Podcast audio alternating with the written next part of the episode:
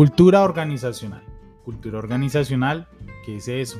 ¿Cómo así que cultura? ¿Desde cuándo se habla de este tema? ¿Cómo se aplica a las empresas? Son algunas de las dudas que surgen cuando se habla de cultura organizacional. Un tema que por estos días se ha vuelto muy común. Como diría mi abuela, se puso de moda.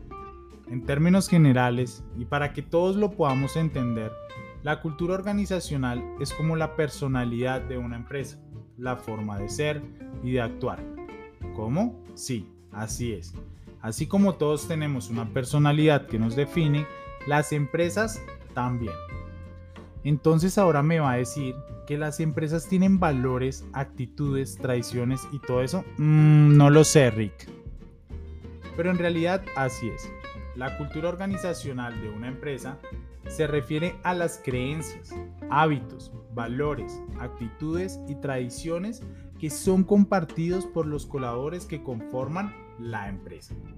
Suena muy bonito, ¿verdad? Pero estas características no se quedan allí, es decir, se viven al interior de la empresa y también se llevan a los proveedores, clientes y demás personas que se involucran, tanto de manera interna como externa. Pongamos algunos ejemplos.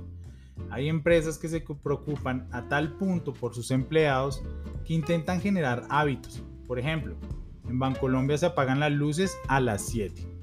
Esto me hace recordar a un dicho. En mi casa se hace el amor a las 7, así esté o no esté yo. Esto hace parte de la cultura organizacional. Otro ejemplo, aquellas empresas que ayudan a la comunidad hace parte de sus valores corporativos. ¿Y por qué se inventaron eso de la cultura organizacional?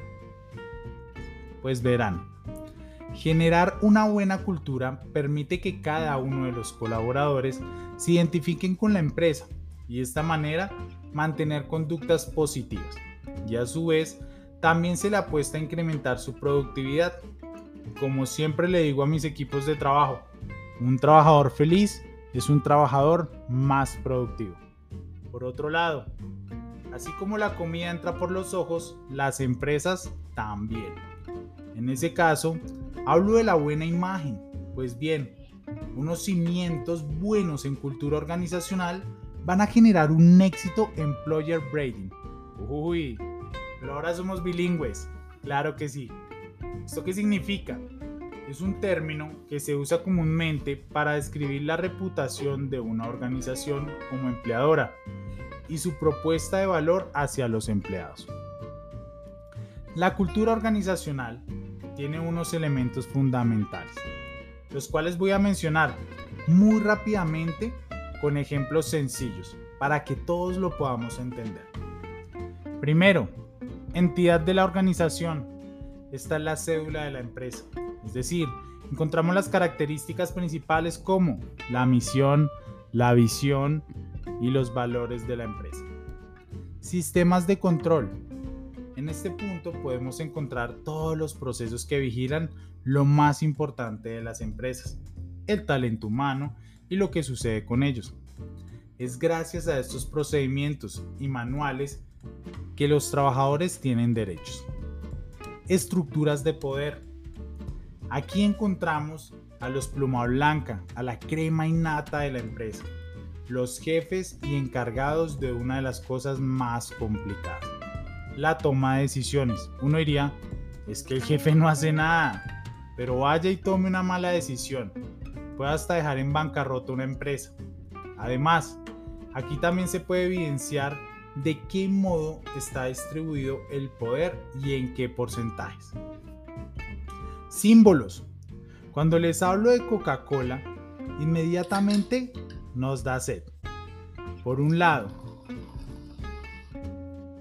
pero también vienen a nuestra mente los colores rojo y blanco. Sí, si nosotros llegáramos a decir McDonald's, el amarillo y la cajita feliz, pues bien, en las empresas este conjunto de cosas representa los símbolos, los colores corporativos, el logo, el diseño de la letra en que está escrito, entre otros. Rituales y rutinas. ¿Recuerdan en el colegio cuando se hacían izadas de bandera? Recuerdan que los primeros puntos eran como el himno de Bogotá, de Colombia, de Chile, del colegio y el de la brigada. Y luego venían otro momento especial donde todos se ponían de pie y se decía un juramento a la bandera en cuatro tiempos. Todo este ritual se debía respetar y no podía faltar.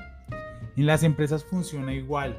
Por ejemplo, existen compañías que todos los lunes hacen comité los directivos que el último viernes de cada mes salen al mediodía, que los cinco primeros días del mes se debe presentar el informe a gerencia, entre otros.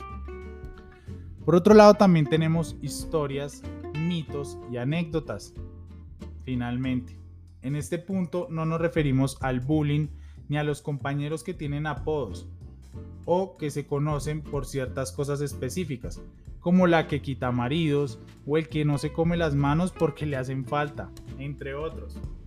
Aquí nos referimos a la historia, aquello que está implícita, cómo se fundó la empresa, cuáles fueron los momentos especiales, como una expansión o una nueva sede, las bases de la empresa y cómo estas son percibidas en el mercado.